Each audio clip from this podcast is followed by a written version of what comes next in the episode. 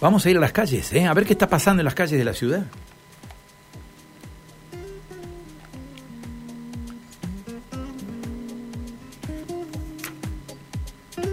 Móvil. Informa Mauro González. Mauro, buenos días, ¿cómo estamos? ¿Qué tal, Carlos? El saludo para vos y para toda la audiencia. ¿Cómo estás? Nosotros muy bien, vos tranquilo, ¿no? Sí, sí, también estamos disfrutando de este día eh, precioso que nos está dando la ciudad de Santa Fe, cielo totalmente despejado, pero que lamentablemente algo hay que sentir ese pequeño olor que genera la quema de pastizales, ¿eh? Ah, sí. Como, como, que sentís ese pequeño tufillo, ¿eh? Se percibe, sí. Se percibe producto de lo que han sido los incendios en los alrededores de la ciudad de Santa Fe en estas últimas horas y que bueno, el otro día también lo retratábamos el viernes al mediodía, eh, con incendios que, que, se han repetido eh, de manera constante y bueno, genera que se sienta ese pequeño olor eh, cuando uno circula por la ciudad. Sí, además este anoche los resplandores se observaban en la zona de islas, se observaban los resplandores rojizos en áreas periféricas a la Ruta Nacional 168, eh, en áreas periféricas a la ciudad de Santo Tomé, se observaban también. Eh, realmente era impactante la imagen de la noche viendo, viendo esos reflejos rojizos en el horizonte. ¿eh? Sí, es verdad. se notaba de esta situación y, y, es por eso que, bueno, ahora se sigue percibiendo estos olores en la ciudad de Santa Fe no veo o no, no diviso eh, focos eh, que, que, estén eh, en las afueras de la ciudad de Santa Fe, eh, principalmente hacia el este, por la ruta nacional 168, pero sí quedan estos resabios de los incendios que, que han sido de ayer. Eh, la ciudad mucho más tranquila que el viernes, ¿no? Producto de que en muchos casos el comercio hoy está cerrado lo han hecho el viernes pasado, pero hoy están descansando en muchos de los casos estos comercios y es por eso que la cantidad de movimiento que hay en la ciudad de Santa Fe es mucho menor. ¿eh? Sí, seguramente uno. Eh, en un rato, cuando se dé el horario convencional de apertura de los comercios, que los feriados por lo general un ratito más tarde, alrededor de las 9 de la mañana, seguramente tendremos algunos supermercados o algunos algunos negocios de servicios esenciales alimenticios seguramente vamos a tener abiertos, ¿no? Claro, solamente eso, simplemente de que el, otro día, el viernes, eh, casi todos los comercios estaban abiertos, el otro día hacíamos un repaso, íbamos por Avenida Aristóbulo del Valle, nos encontrábamos con que los comercios estaban abiertos en un 100%, eh, todos, eh, ya sean de del rubro alimenticio como así también de negocios de, de venta de, de, ropa, de indumentaria, de celulares, electrodomésticos, bueno, estaban, estaban todos abiertos, eh, producto que, bueno, era un feriado que estaba en el medio, anticipando el fin de semana como es un día por excelencia para el comercio, como son los sábados. Por eso, eh, hoy vamos a tener un movimiento, creo yo, un poco más bajo y también empezando a hacer un poco el balance de lo que ha sido este fin de semana largo en la ciudad de, Santa Fe. Así que poco movimiento hasta el momento. Y Carlos, la noticia que, que envuelve aquí en, en, Santa Fe tiene que ver desde el ámbito policial para un robo que desde la cifra podríamos decir que es de las más grandes de la historia de Santa Fe. Importante, ¿eh? Mucho dinero, ¿eh? 40 millones de pesos claro. aproximadamente. Sí, sí, sí. Podemos compararlo con la del Banco Macro ¿eh? en su momento. Obviamente que la moneda se deprecia y si hacemos comparación con dólares, la verdad que eh, vamos a, a, salir perdiendo a comparación de aquella vez, pero sí eh, en cuanto a la moneda argentina, ¿no? 40 millones de, de, pesos, recordemos el Banco Macro que habían ingresado ahí en la Catedral San Martín.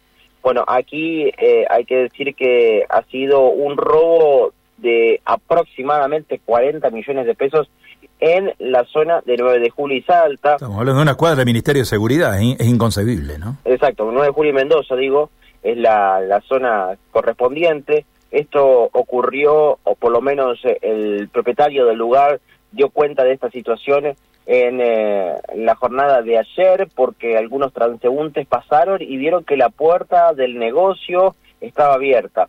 este local eh, es de una, de una firma de, de pagos, eh, de impuestos, eh, que está allí ubicada en la esquina de 9 de julio y Mendoza. Cuando llega el dueño, acompañado por la policía, pueden dar cuenta que hicieron un boquete.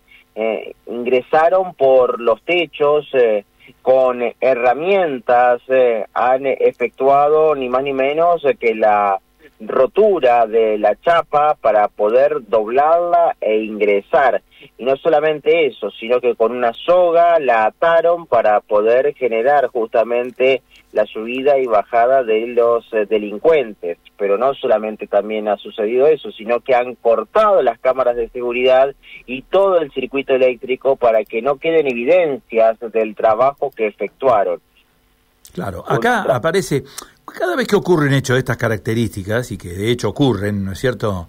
Uno hace referencia a que mm, hay una logística importante y hay una inteligencia previa que, deben, deben tener o deben contar con personas que están muy, muy cerca de la organización. Es una empresa, es la sucursal de una empresa extranjera importante, de una agencia extranjera importante, y bueno, y acá tiene que haber habido una logística, tiene que haber habido entregadores y tiene que haber habido también una inteligencia importante previa. No, no es tan fácil acceder a un lugar como ese, en un lugar como ese, ¿eh? donde hay un tránsito importante, patrulleros a toda hora y a 100 metros del Ministerio de Seguridad, ¿no me parece?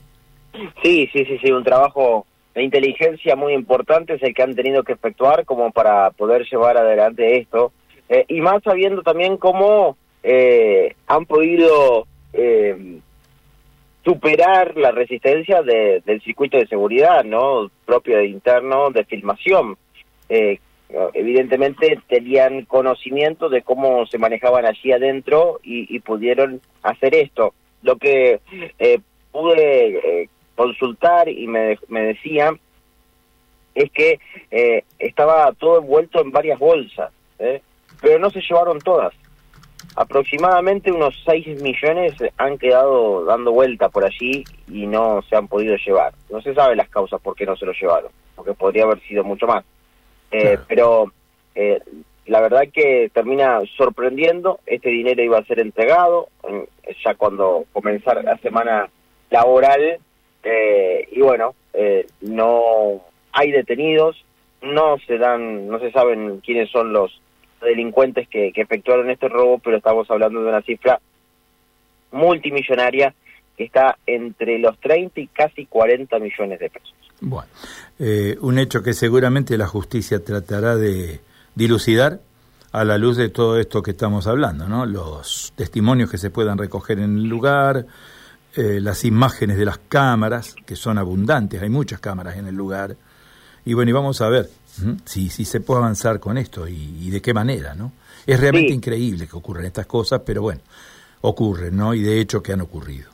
La Agencia de Investigación Criminal estuvo en el lugar y ahora el, Ministerio Público y la acusación está trabajando justamente los fiscales eh, para eh, entender un poco qué es lo que ha sucedido y por supuesto investigar y dar con los delincuentes que se han llevado esta suma extraordinaria. Muy bien. Vamos a estar atentos a la evolución de esta investigación, que no deja de ser este, una investigación que seguramente va a llevar mucho tiempo, porque acá hay que evaluar mucha, mucha prueba, sobre todo, insisto, alguna testimonial o alguna prueba de cámaras de seguridad, que son las que pueden llevar a, a esclarecer esto, ¿no?